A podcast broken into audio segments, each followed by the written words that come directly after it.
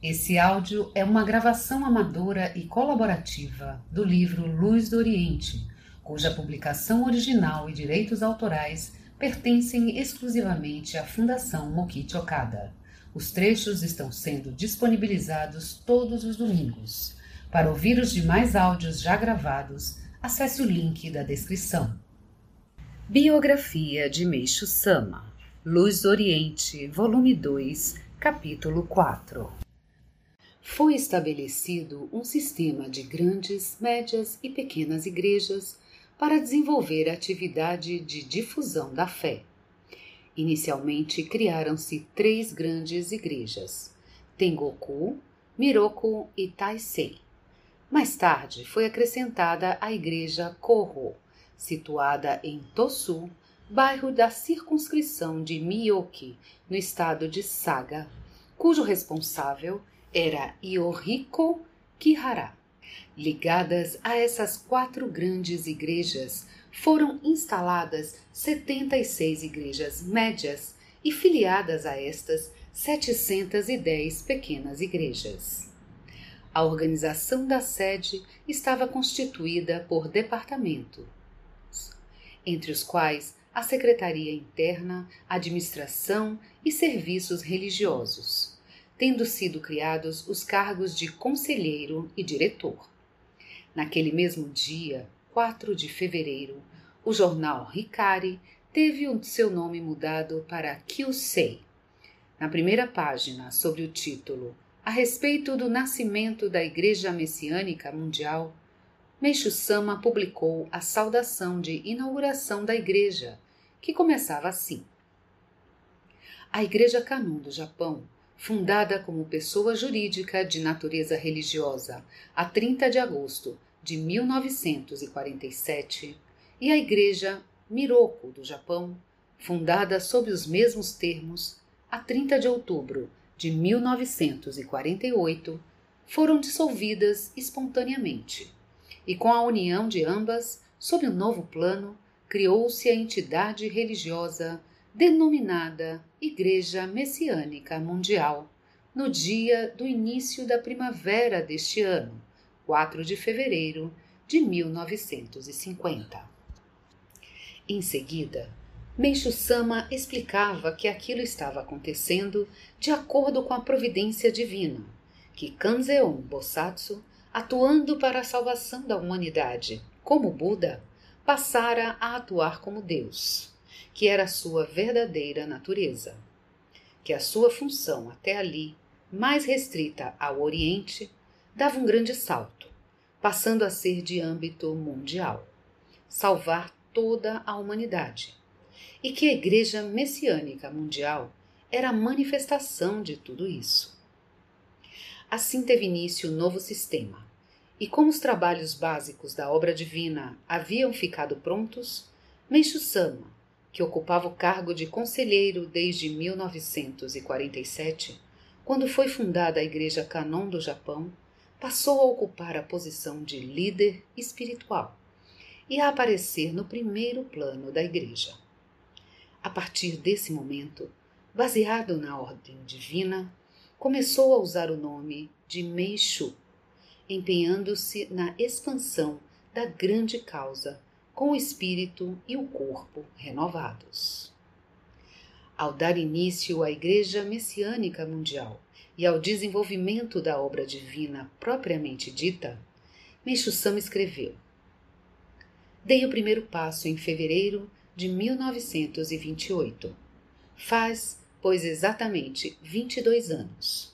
Nesse período, ficaram prontas as obras básicas e, por fim, Estou organizando o pessoal, rasteando a grande bandeira da salvação do mundo e começando as atividades propriamente ditas. Ou seja, é como se eu estivesse me preparando no meu camarim e já pronto subisse ao palco. O grande incêndio de Atami. Dois meses depois que a Igreja, sob o novo sistema, iniciou a obra divina de salvação do mundo com um vigor igual ao do nascer do sol, Atami sofreu dois grandes incêndios. O primeiro ocorreu na tarde do dia 3 de abril, no senho comercial de Nakamise, perto da estação, atingindo 94 casas. Dez dias depois, aconteceu um incêndio como nunca se tinha visto antes. O fogo surgido pouco depois das 17 horas numa empresa construtora situada no aterro perto do mar, começou a se propagar com o forte vento que soprava. E logo as ruas do centro foram engolidas pelas chamas. Conta-se que as labaredas que se elevavam no céu noturno podiam ser vistas até em Kamakura e Oiso, cidades litorâneas como Atami, mas bem distantes dela. As chamas vigorosas, depois de atravessarem a cidade, finalmente enfraqueceram, apagando-se no sopé da montanha Tenchi, na zona leste, por volta da meia-noite. De acordo com as estatísticas, 979 casas foram queimadas, 1.461 famílias ficaram desabrigadas. O número de vítimas elevou-se a 5.745 e os prejuízos foram avaliados em 3 bilhões de ienes. Além do forte vento, a precariedade do fornecimento de água foi fatal. Devido à violência do fogo, os bombeiros da cidade e os que vieram ajudar provenientes de cidades vizinhas como Hayakawa e Uyagawara não conseguiram trabalhar com eficácia, de modo que a situação chegou àquela grande tragédia. Dizem que a causa direta do incêndio foi uma ponta de cigarro jogada por um operário, a qual incendiou um tanque de gasolina.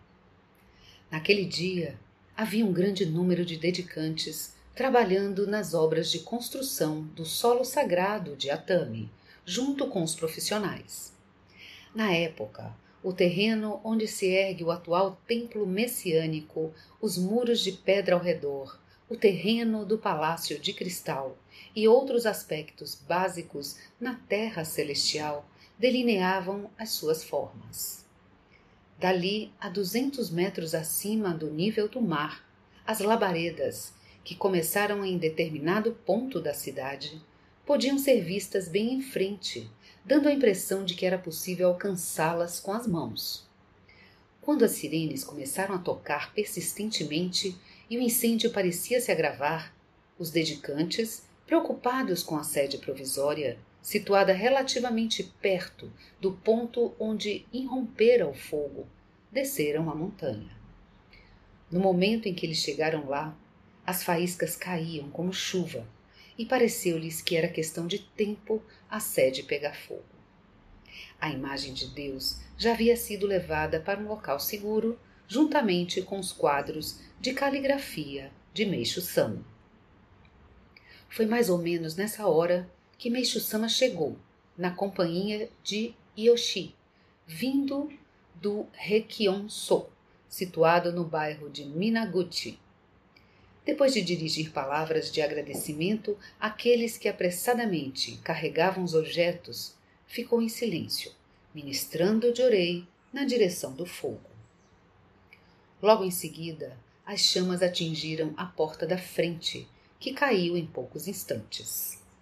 O transporte dos objetos ainda continuou, e as pessoas que estavam desocupadas foram distribuídos baldes, bacias, panelas, etc., a fim de transportarem água para os lugares que pareciam estar em perigo. Ela era jogada ininterruptamente no telhado e nas paredes. Entretanto, com a intensidade do fogo, logo secava. Assim que isso acontecia, jogava-se mais água. Enquanto repetiam esse trabalho às cegas, as pessoas não tinham nem tempo para sacudir as fagulhas que caíam sobre seu próprio corpo. Além disso, uma intensa chuva de fagulhas caía sobre o telhado. As casas e lojas situadas à volta vomitavam fogo.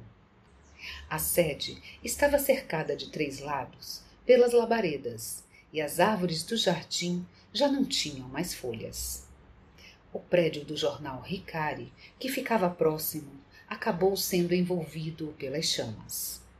Todos jogavam água no corpo para aliviar o calor e até entravam no lago para poderem continuar o trabalho, mas as roupas logo secavam, parecendo que iriam pegar fogo a qualquer momento. As pessoas que não tinham vasilhas para pegar água subiam ao telhado e estendiam desesperadamente a mão, ministrando Jorei na direção das chamas que se aproximavam. Exatamente na hora em que se pensava que era o fim, devagarinho o vento começou a mudar de direção. As labaredas, que pareciam prestes a engolir a sede a qualquer momento, foram empurradas para trás. Isso aconteceu por volta das 22 horas, ou seja, cinco horas após o início do incêndio. Os avisos sobre a situação da sede provisória chegavam sucessivamente a Meixo Sama, que havia retornado ao Requium Sou. Pegou fogo, está queimando, etc. Mas Meixo Sama, sem demonstrar o mínimo abalo, dizia cheio de convicção: Não, ela não vai pegar fogo, não. Pouco antes, quando o incêndio atingiu a rua Ginza, ele orientara. Os bairros de Shimizu e Asahi também correm perigo. Por isso, avise a todos e mande que se preparem para evacuação. Ao mesmo tempo, talvez convicto da absoluta proteção de Deus, disse também: pelo menos a sede provisória será poupada. Seria mesmo verdade? O incêndio se alastrou de Ginza para Asahi e em seguida para Shimizu. Mas a sede provisória, que todos pensavam não escapar, continuou de pé, em meio de escombros. E o milagre não foi só esse. Na manhã seguinte, arrumando o local onde estava sediada a redação do jornal Ricari, os dedicantes descobriram, entre as cinzas e restos de objetos destruídos pelo fogo, alguns jornais semi-queimados. Eram exemplares do primeiro número daquele periódico e do número 53 do jornal Kyusei, nome para o qual ele fora mudado. Todos ficaram surpreendidos por eles terem sido poupados no meio do fogaréu. E essa surpresa logo se transformou num sentimento de respeito, pois na primeira página do primeiro número do jornal Ricari havia sido publicada uma foto de Meixo Sama ocupando a metade da folha. E o fogo, como que se desviando da foto, queimara apenas as bordas, em formato semicircular. No número 53 do jornal que eu sei, também na primeira página, havia sido publicada a figura de Daemiroko, desenhada por Meishu Sama. As pessoas que estavam realizando aquele trabalho descansaram as mãos e, reunidas em volta dos jornais, choraram de emoção. Esse milagre ocorrido durante o grande incêndio de Atami foi pomposamente noticiado no jornal Kyusei, ampliando o redemoinho de emoção religiosa e dando coragem e esperança aos fiéis de todo o país, os quais tendiam a ser mal vistos como integrantes de uma religião nova. A perseguição religiosa. Início. Pouco tempo depois do incêndio de Atami, quando a restauração da cidade ainda estava sendo iniciada, um fiel chamado Hisari Itino, que trabalhava na delegacia local, recebeu a seguinte ordem: Amanhã de manhã, às seis horas, chegarão policiais federais e você deverá servir-lhes de guia e levá-los aonde eles pedirem. Não houve nenhuma explicação sobre o lugar aonde iriam, nem sobre o motivo da ordem. Isso ocorreu no dia 7 de maio de 1950, por volta das 20 horas. O dia seguinte amanheceu frio. Conforme fora dito, chegaram a Atami mais de 70 policiais da sede de Shizuoka, da Delegacia Regional da Polícia Federal. Ao ouvir o nome dos locais para onde deveriam se dirigir, Itino duvidou de seus ouvidos, pois o objeto das investigações era o Requium-So, o solar da nuvem esmeralda, Dozan-So, o solar da montanha do leste, e mais sete prédios relacionados à Igreja Messiânica Mundial. Naquele ano, Itino fora salvo de tuberculose em estado grave e, tornando-se fiel, estava se empenhando na difusão. Certo dia, entretanto, foi chamado pelo seu superior, do qual recebeu a severa ordem de abandonar suas atividades. Sem outra alternativa, havia retirado o talismã. Caso tivesse ficado sabendo um pouco antes o que os policiais vinham fazer, poderia ter avisado a Meixo Sama, pensou ele, mas agora era tarde. Naquela manhã, o mestre acordara num clima nada agradável. Aguçando os ouvidos de dentro das cobertas, pareceu-lhe que o lado da cozinha estava muito agitado. Mal ele acabou de formular esse pensamento, um dedicante entrou apressadamente no quarto e disse: Chegaram muitos policiais. Estão dizendo que vieram fazer investigações. Meixo Sama, não se lembrando de ter dado motivos para isso, achou o fato estranho, mas não ficou assustado. Nisso ouviu-se uma voz de homem. Aqui está minha identificação. Provavelmente ele deve ter mostrado o mandado de busca. Sua voz podia ser claramente ouvida de dentro do quarto. Percebendo que a situação não era nada boa, Meixo Sama levantou-se e abriu a porta. Viu então um policial vestido à paisana procurando alguma coisa por todos os cantos. Esse policial lhe disse: Não é necessário levantar-se. Continue deitado. E prosseguiu a revista. Os policiais, em número de doze ou treze, levaram oito horas revistando a casa e, depois de recolherem documentos, correspondências, cadernetas de bancos, dinheiro, etc., retiraram-se.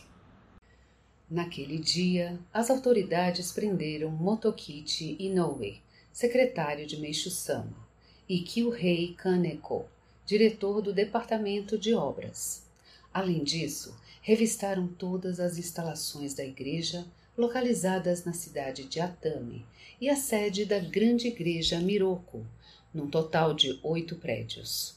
Foi um trabalho em grande escala, mobilizando 80 pessoas entre investigadores e policiais. Todos os prédios foram cuidadosamente revistados, especialmente a sede provisória, em que os policiais removeram até as tábuas do assoalho.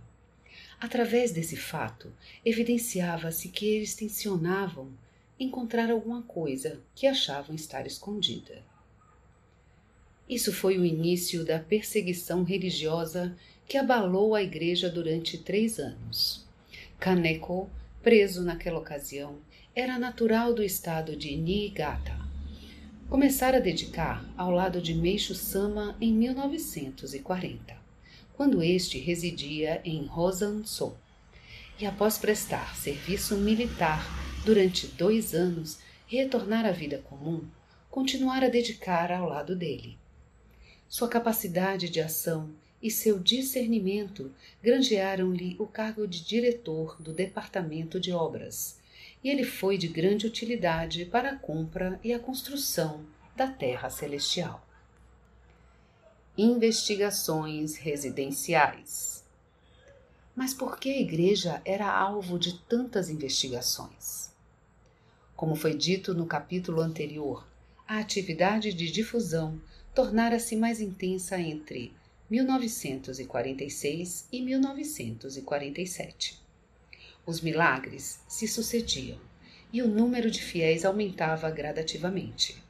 Todavia, refletindo sobre aquela época, vemos que as explicações sobre o Jorei e a agricultura natural, que eram as principais atividades de difusão, foram insuficientes em alguns aspectos e que as orientações não foram bem transmitidas a todos os pontos do país, sendo bem possível que houvesse exageros. Por isso, iam se avolumando censuras e difamações contra a igreja, e as pessoas que antipatizavam com ela fizeram denúncias às autoridades. Era, pois, natural que estas mantivessem uma atitude de desconfiança. Aliás, esse era também o objetivo dos que faziam as denúncias. Nisso ocorreu o caso da investigação determinada pelo Ministério da Fazenda e, em seguida, a grande e completa busca feita pela Criminal Investigation Division nas instalações da igreja, especialmente na Terra Divina de Racone. Esta última não deu em nada, mas logo depois chegou ao conhecimento público a desavença entre os dois advogados contratados pela igreja o que supomos ter aumentado as suspeitas das autoridades. Entretanto, mesmo dando busca na igreja, não foi possível aprender nada de concreto. Então, ocasionalmente, aconteceram dois ou três problemas dos quais as autoridades se aproveitaram para prender os diretores da igreja, conseguir provas e, com isso, prender também Meixo Sama, averiguando assim de uma só vez a situação interna da entidade. As suspeitas incidiam sobre cinco pontos. Primeiro, ter feito suborno por ocasião da compra de terras agrícolas para ampliar as ruas da Terra Celestial. Segundo, ter construído ruas sem antes fazer a transferência de usufruto das terras, pois na área comprada para construir a Terra Celestial havia também terras agrícolas. Terceiro, ter realizado por duas vezes reformas na sede provisória em 1949, sem o necessário alvará, e nessa oportunidade ter subornado a autoridade encarregada do assunto. Quarto, na época havia uma lei que controlava o fornecimento de produtos considerados extraordinários, e nela constava um regulamento relativo aos produtos derivados do petróleo, os quais eram rigorosamente controlados. Pessoas da igreja eram acusadas de terem adquirido por diversas vezes gasolina que estava sob esse controle. Quinto, um funcionário de determinado banco, fiel da igreja, era acusado de ter depositado parte do dinheiro de Meixo Sama numa conta corrente em nome de outra pessoa.